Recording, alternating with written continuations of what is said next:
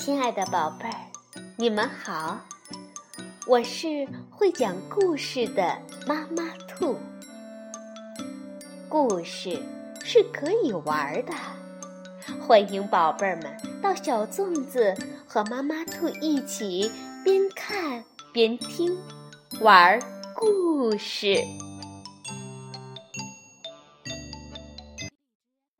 宝贝儿，晚上好，欢迎收听。妈妈兔的花样故事。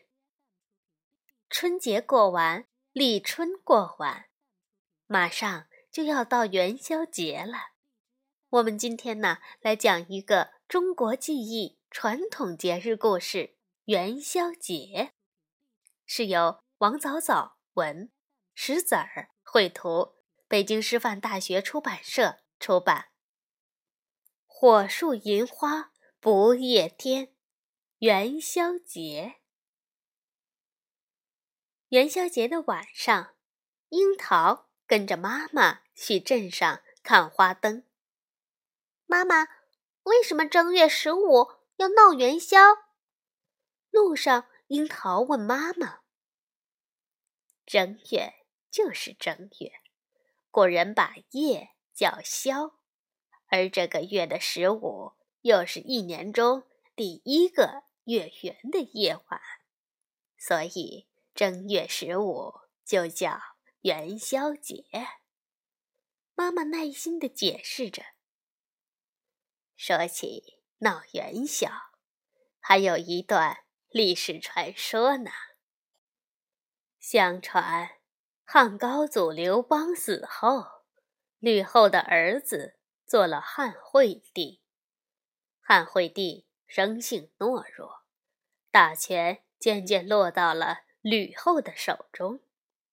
惠帝病死后啊，吕后独揽朝政，把刘氏天下变成了吕氏天下。朝中老臣和刘氏宗室敢怒不敢言。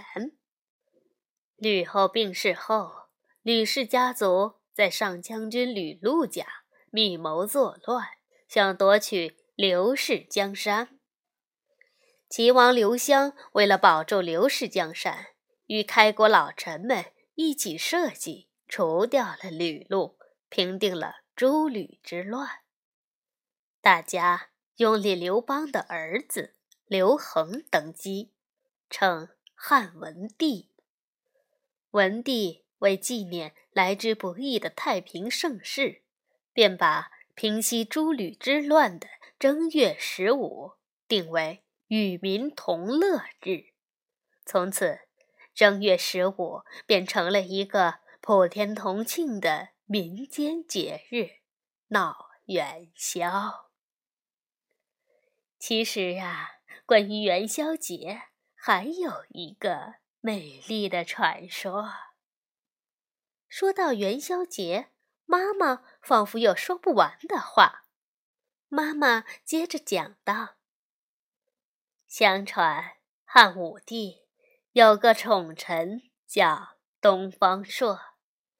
有一年的冬天，东方朔到御花园给汉武帝折梅花，发现有个宫女泪流满面，要投井自尽，急忙上前救了她。”原来这个宫女叫元宵，家里呀有双亲和妹妹。可自从进宫以后，她就再也没有和家人见面了。元宵日夜思念家人，心想不能在父母面前尽孝，还不如……东方朔听了他的遭遇，非常同情。答应想办法让他和家人团聚。有一天，东方朔出宫，在长安城里摆了一个占卜摊儿，不少人都向他占卜求卦。不料，每个人得到的都是“正月十五火焚身”的签语，吓得大家惊慌失措。东方朔说。正月十五傍晚，火神君会派一位赤衣神女火烧长安城。我把寄语给你们，你们可以让天子想想办法。”于是人们纷纷来找汉武帝。只见寄语上写着：“长安在劫，火焚地阙，十五天火，焰红宵夜。”汉武帝大惊，连忙请来了东方朔。东方朔说：“听说火神君最爱吃汤圆，宫中的元宵不是经常给你做汤圆吗？十五的晚上。”可以让宫女元宵做好汤圆，再传令家家户户都做汤圆，一起供奉火神君。同时，满城挂花灯、点鞭炮、放烟火，好像城里失火了，这样就可以瞒过玉帝了。于是，到了正月十五，长安城里张灯结彩，烟火通明。元宵的父母也带着元宵的妹妹进城观灯。当他们看到写有“元宵”字样的大宫灯时，惊喜地高喊：“元宵，元宵！”元宵听到喊声，忙跑出来，终于和家人团聚了。从此，每年的正月十五，家家户户都会挂花灯、放烟火、做汤圆儿来供奉。火神君，因为元宵做的汤圆儿最好，所以人们就把汤圆儿叫做元宵。这一天也称为元宵节。就这样，妈妈一路讲着故事，樱桃和妈妈来到了镇上。这里早已是人山人海，街道两旁卖冰糖葫芦的。吹糖人儿的，卖棉花糖的，好不热闹！叫卖声、吆喝声、喊叫声，一声更比一声高。四座高台上正在上演对台戏，京剧、黄梅戏、秦腔、豫剧，一台比一台精彩。舞龙场地。一条神气的巨龙在小伙子们的手中上下翻飞，龙头上双脚直立，二目圆睁，龙须飘飘，龙嘴中一个蓝色铜铃前后摆动，叮铃铃铃响个不停。舞狮场地，一头高大的狮子在引狮人绣球的引导下，伴随着锣鼓声腾翻跳跃朝拜，一会儿穿上桌子。一会儿踩滚圆球，惊得观众们大呼小叫。再往前走，毛驴秧歌队格外引人注目。一群擦粉戴花的大妈们，身着红色夹袄，右手拿马鞭，左手持缰绳。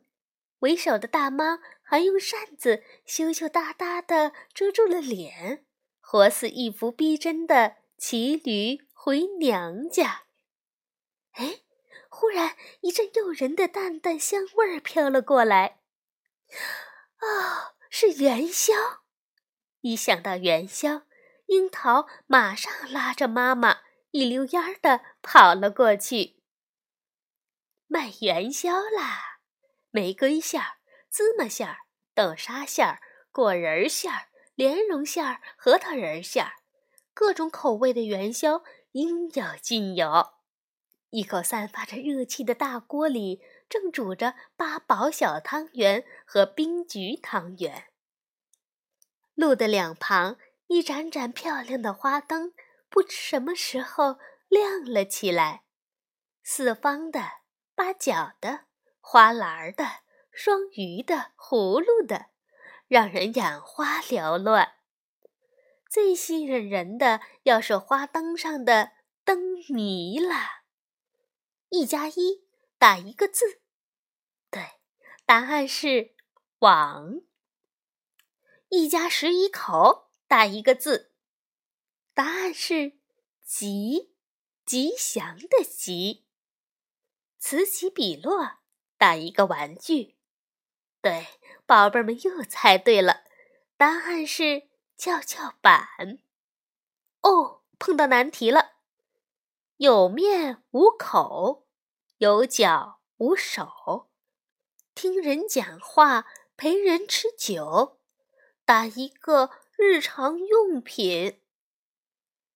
看着妈妈还在苦苦思索，樱桃笑着喊了起来：“是桌子！”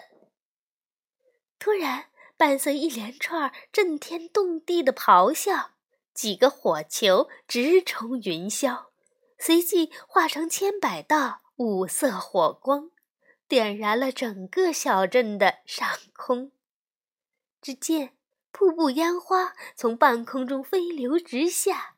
牡丹烟花在空中亮出了五颜六色的花瓣，把小镇照的是火树银花不夜天，也照得大家心中暖暖和和的。